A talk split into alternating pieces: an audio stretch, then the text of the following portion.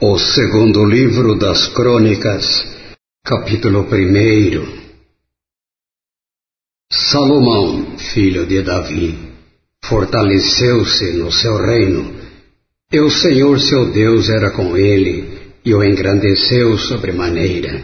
E falou Salomão a todo Israel, aos capitães de mil e de cem, aos juízes e a todos os governadores em todo Israel, chefes das famílias, e foi Salomão e toda a congregação com ele ao alto que estava em Gibeon, porque ali estava a tenda da congregação de Deus que Moisés, servo do Senhor, tinha feito no deserto.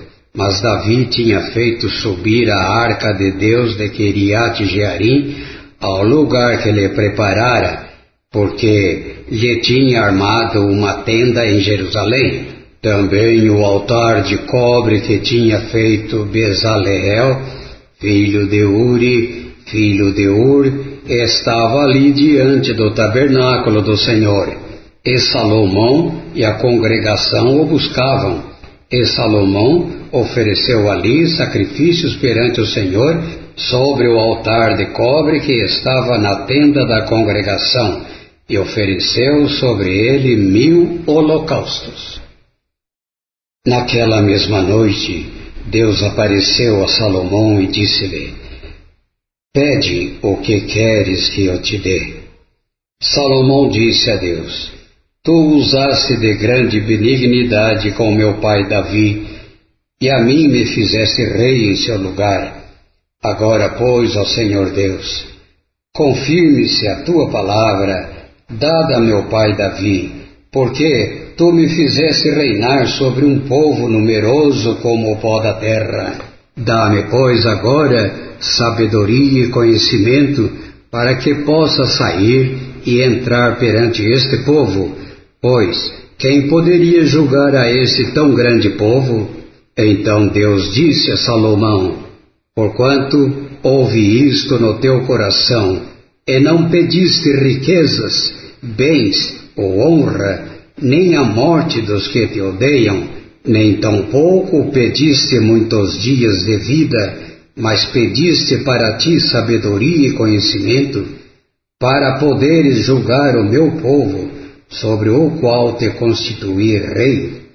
Sabedoria e conhecimento te são dados, e te darei riquezas, bens e honra, quais não teve nenhum rei antes de ti, nem depois de ti haverá.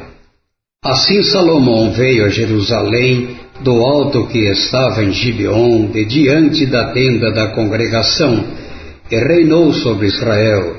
E Salomão ajuntou carros e cavaleiros, e teve mil e quatrocentos carros e doze mil cavaleiros, os quais pôs nas cidades dos carros e junto ao rei de Jerusalém.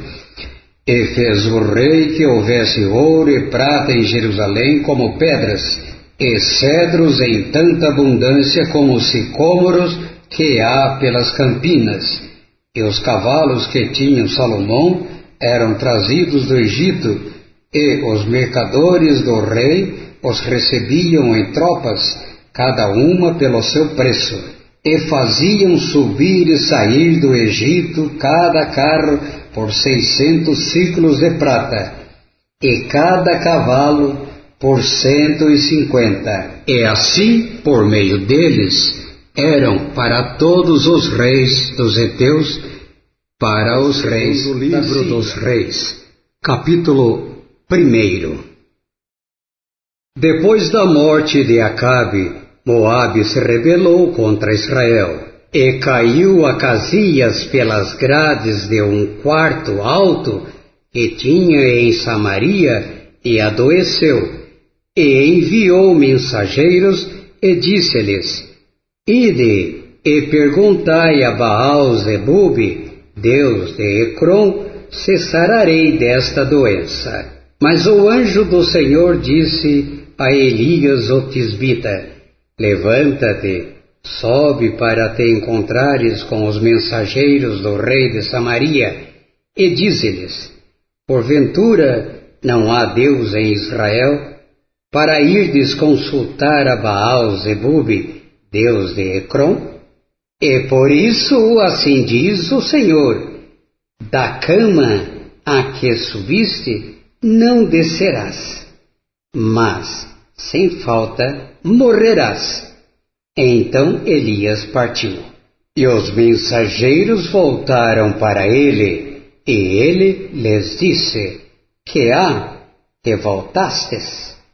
E eles lhe disseram: Um homem saiu ao nosso encontro e nos disse: Ide, voltai para o rei que vos mandou, e dizei-lhe: Assim diz o Senhor: Porventura não há Deus em Israel, para que mandes consultar a Baal Zebub, Deus de Ecrom?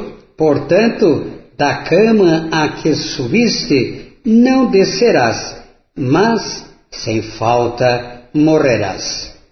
E ele lhes disse: Qual era a aparência do homem que veio ao vosso encontro e vos falou estas palavras? E eles lhes disseram: Era um homem peludo e com os lombos cingidos de um cinto de couro. Então disse ele: É Elias, o tisbita. Então o rei lhe enviou um capitão de cinquenta com seus cinquenta, e subindo a ele, porque eis que estava sentado no cume do monte, disse-lhe: Homem de Deus, o rei diz: Desce. Mas Elias respondeu e disse ao capitão de cinquenta: Se eu, pois, sou homem de Deus, desça fogo do céu e te consuma a ti e aos teus cinquenta.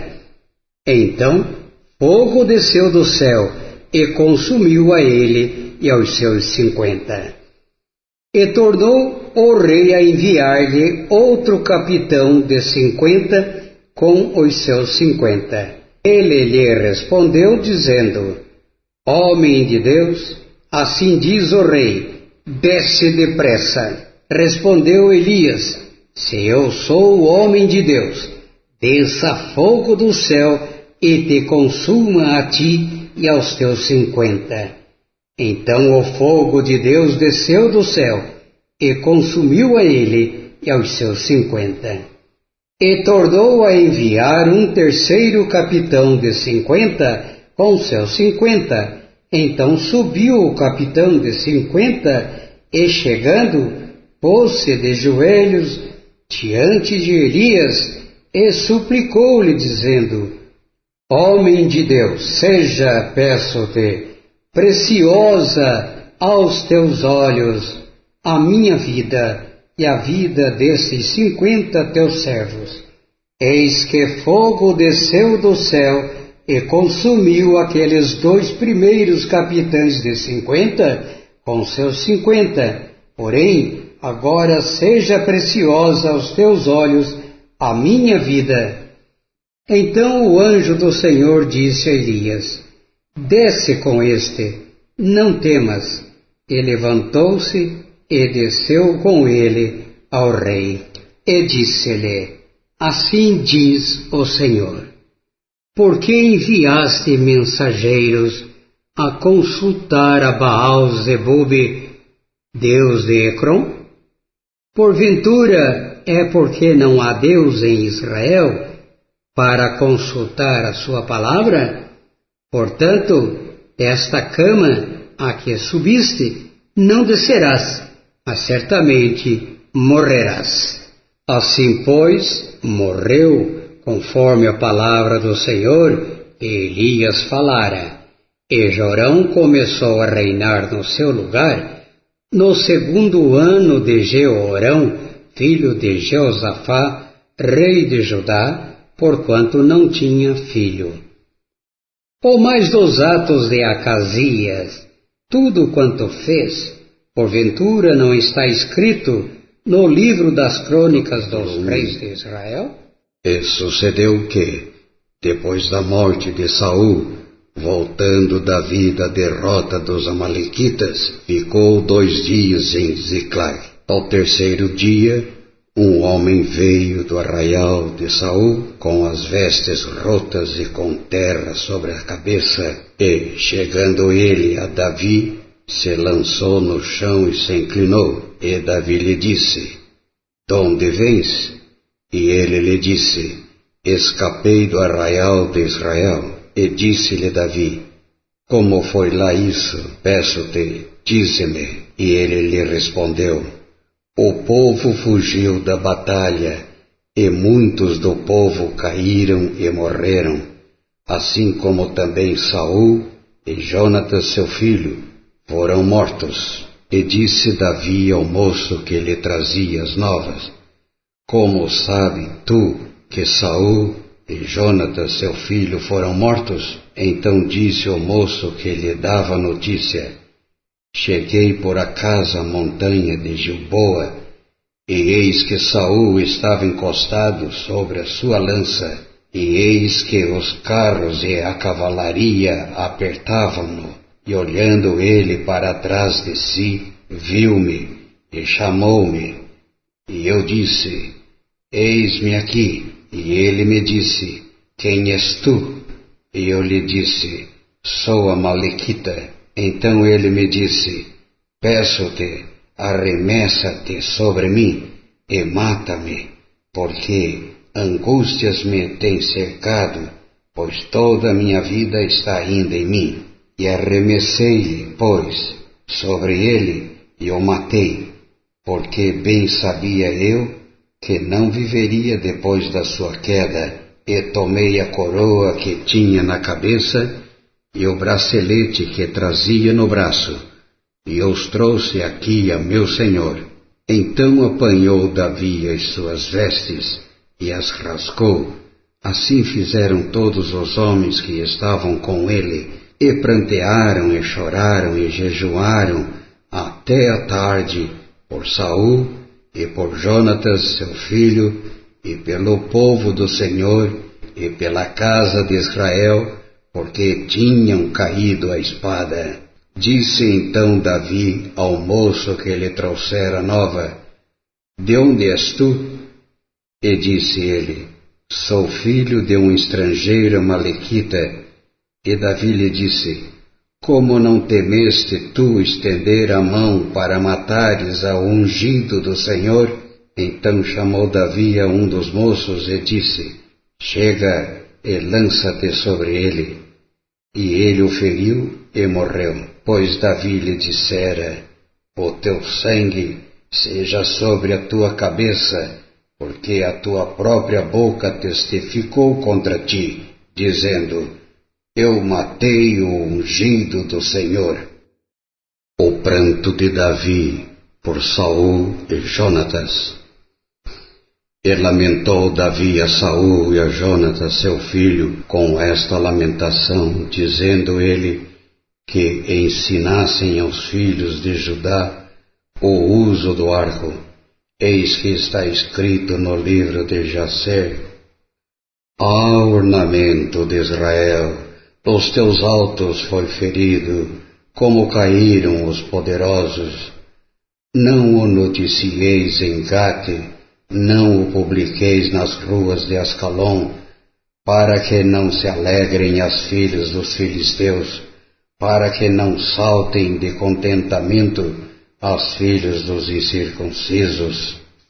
Vós, montes de Juboa, nem orvalho nem chuva caia sobre vós, nem haja campos de ofertas alçadas, pois aí desprezivelmente foi arrojado o escudo dos poderosos, o escudo de Saul, como se não fora ungido com óleo, do sangue dos feridos, da gordura dos valentes, nunca se retirou para trás o arco de Jonatas, nem voltou vazia a espada de Saul.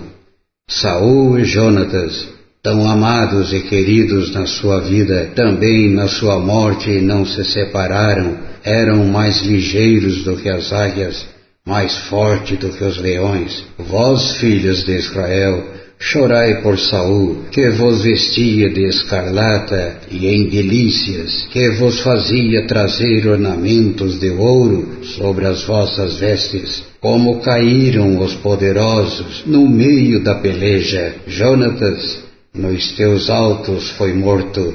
Angustiado estou por ti. Meu irmão Jonatas, Quão amabilíssimo me eras, mais maravilhoso me era o teu amor do que o amor das mulheres. Como caíram os poderosos e pereceram as armas de guerra.